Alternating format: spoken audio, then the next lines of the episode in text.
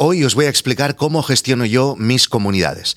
Llevo más de dos años gestionando la comunidad de Nordic Wire y esta comunidad, la comunidad de No es Asunto Vuestro, y hoy os voy a explicar algunas de las experiencias que he tenido mm, gestionando estas dos comunidades, cosas que he aprendido y tal vez cosas que os puedan servir si vosotros tenéis la intención de crear también una comunidad. Está claro que con la explosión de la economía de la pasión, cada vez hay más gente que está explicando sus cosas, creando contenidos, porque cada vez hay más gente dispuesta a pagar por estos pequeños creadores y no es obligatorio, pero en muchos casos alrededor de estos contenidos se crea una comunidad de gente interesada en aquello que está consumiendo. Como digo, cuando creas contenidos no es obligatorio, pero es muy interesante que se creen estos grupos de personas interesadas en los mismos contenidos porque alrededor de estos contenidos, alrededor de esto que va colgando el creador, se generan unos debates y unos grupos de conversación en distintas herramientas que ahora hablaremos que pueden añadir mucho valor a lo que tú estás creando. Estos contenidos paralelos que crean los mismos suscriptores de esta plataforma, de este podcast, de este canal de YouTube, retroalimentan los contenidos que el creador está colgando y añade un valor muy grande a este tipo de proyectos y hace que incluso sea un motivo más para no de suscribirse o para quedarse enganchado a esa plataforma, ya no solo por los contenidos que está colgando en el creador, sino por todo aquello que aporta a los suscriptores interesados en ese tipo de contenidos. Y por eso hay bastantes emprendedores que están viendo que está surgiendo esta explosión y estas necesidades y están creando plataformas expresamente pensadas para gestionar las comunidades. En la última semana, por ejemplo, hemos oído hablar un montón de Geneva, que es esta plataforma, que es una app, que también es una web, que mm, te da un montón de cosas. Tienes foros para que tu comunidad cuelgue ahí los temas que han ido surgiendo de los contenidos que ha ido creando o colgando el creador. Tienes chats, tienes streaming de vídeo, tienes streaming de audio, tienes para colgar fotografías, todo lo que se te pueda ocurrir que una comunidad podría necesitar están en estas plataformas, en estas aplicaciones específicas creadas para las comunidades. Hay la que digo Geneva, también ha salido una que se llama Beam, hay un montón y yo creo que cada vez veremos más. Como he explicado, yo tengo la comunidad de Nordic Wire, la comunidad de No es Asunto Vuestro, y realmente viendo todo lo que hacen este tipo de aplicaciones, pues se te ponen un poco los dientes largos porque piensas, hostia, aquí dentro estaríamos muy bien. Eh, hay un montón de cosas que nos servirían muchísimo para, para seguir creando debate alrededor de los contenidos que yo voy colgando. Pero ¿qué pasa? Lo de siempre.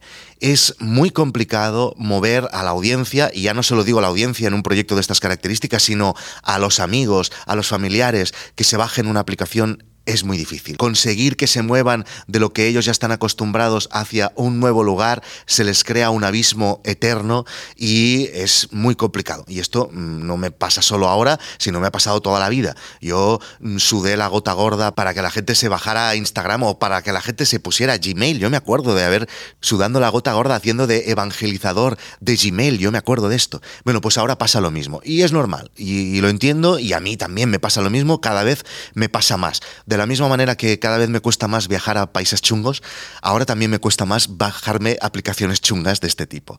Pero tranquilos, hay una solución. La solución es intentar montar tu comunidad con aquellas herramientas a las que la gente ya está acostumbrada, que no tienen que hacer mucho más, que cuando tú le digas, mira, nosotros trabajamos con esto, digan, ah, vale, esta la conozco, esta la tengo, ningún problema. Entonces, ¿Cómo lo hemos hecho en No es Asunto Vuestro y en Nordic Wire durante este tiempo? En primer lugar, aunque no sea lo más cómodo de todo para la audiencia, está bien aprovechar la web un proyecto de estas características, como el de Nordic Wire o como el de No es Asunto Vuestro, que tiene un podcast eh, premium, por ejemplo, y muchas otras cosas, eh, en un momento u otro el usuario tiene que ir a la web para suscribirse a estos contenidos premium. Por lo tanto, la web la tienen ahí y ya la tienen controlada. Y saben que es un sitio donde el creador tiene todos los contenidos que va colgando y ahí bien ordenaditos, etc. Por lo tanto, podemos aprovechar esa web que nuestra audiencia ya conoce para añadir algún valor a la comunidad.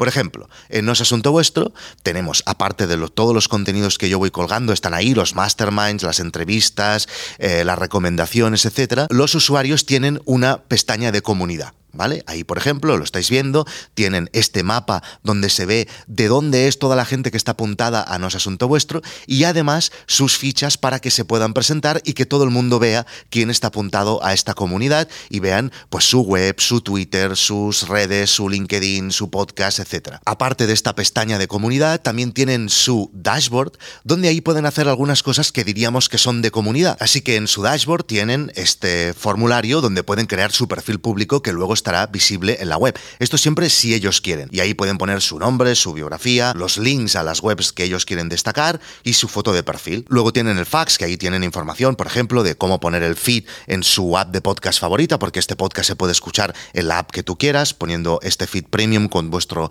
email y vuestro password. Tienen más información, como por ejemplo cómo acceder al grupo privado de Telegram, luego iremos ahí. Y luego, por ejemplo, tienen la newsletter colaborativa. Esto es algo intrínseco de la comunidad de No es Asunto Vuestro. Esta newsletter colaborativa, ya os lo he explicado alguna vez, eh, nosotros aquí podemos recomendar cada semana una web o un podcast o un gadget o un libro, una película, lo que sea, y esto recibimos cada viernes a las 7 de la mañana todos los suscriptores de No es Asunto Vuestro, una newsletter con todas las recomendaciones que están haciendo los suscriptores. Esto es algo de comunidad. Bueno, pues está en la web, ¿no?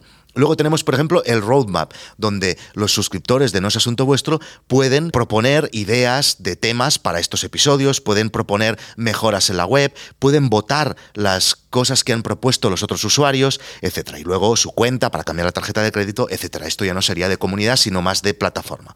Vale, muy bien. Entonces, la web no es una aplicación que tú ya tengas, que estás acostumbrado a usar, pero bueno, como que la audiencia ya la tiene en mente, mm, yo creo que se tiene que aprovechar. Y además es un sitio donde, mm, si eres habilidoso con eh, el desarrollo, puedes hacer cualquier cosa. Y nosotros vamos a añadir muchas más cosas en la web que ya estamos preparando y que si estáis en el grupo privado de Telegram, veis que estamos hablando los últimos días. Entonces, además de la web, ¿qué otras herramientas podemos aprovechar?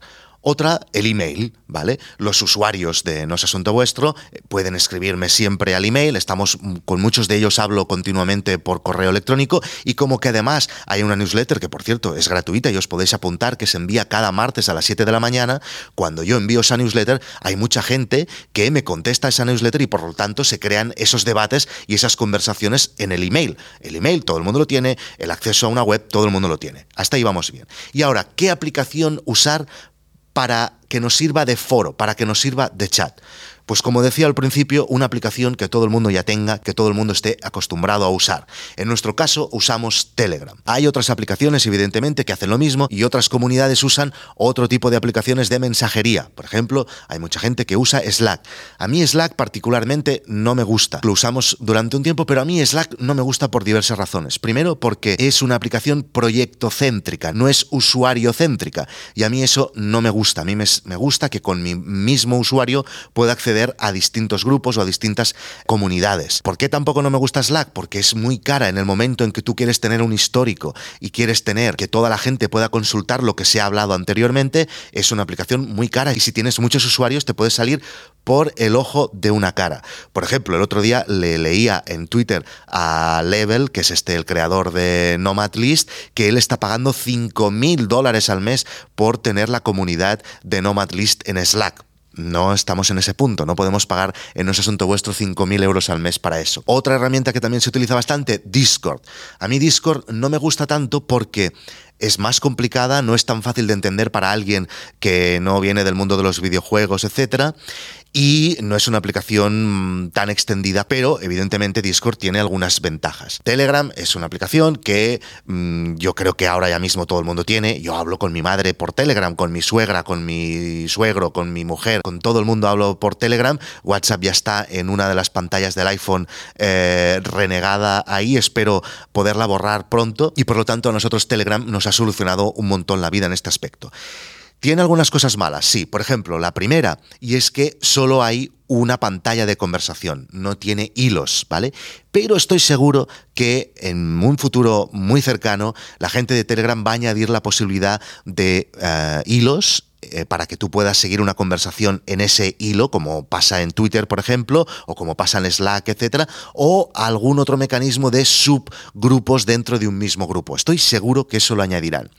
Ventajas de Telegram Y vosotros diréis, ya, pero con mucha gente, una comunidad, en un mismo grupo, pues mirad, eh, yo estoy en comunidades, las de Nordic Wire y las de No es Asunto Vuestro, que son casi de 300 personas, y no pasa absolutamente nada, todo el mundo se entiende bien, no tienes agobio, eh, no hay miles de mensajes, puedes eh, leerlos sin problema y em, en mi caso al menos no me genera ningún agobio y yo creo que a los suscriptores de No es Asunto Vuestro tampoco. Y estoy en otras comunidades donde hay muchísima más gente, por ejemplo en la de Weekly que creo que ya tienen 500 personas y sí que es verdad que hay un volumen más grande de mensajes, pero mm, para mí no es nada grave. Y como digo, estoy convencidísimo de que Telegram va a añadir estos hilos pronto porque eh, estoy seguro que están viendo que muchas comunidades están utilizando Telegram para gestionar estos debates entre los suscriptores de una plataforma como no es asunto vuestro. Y además Telegram tiene una API muy potente que te permite desarrollar características que van a funcionar sobre Telegram.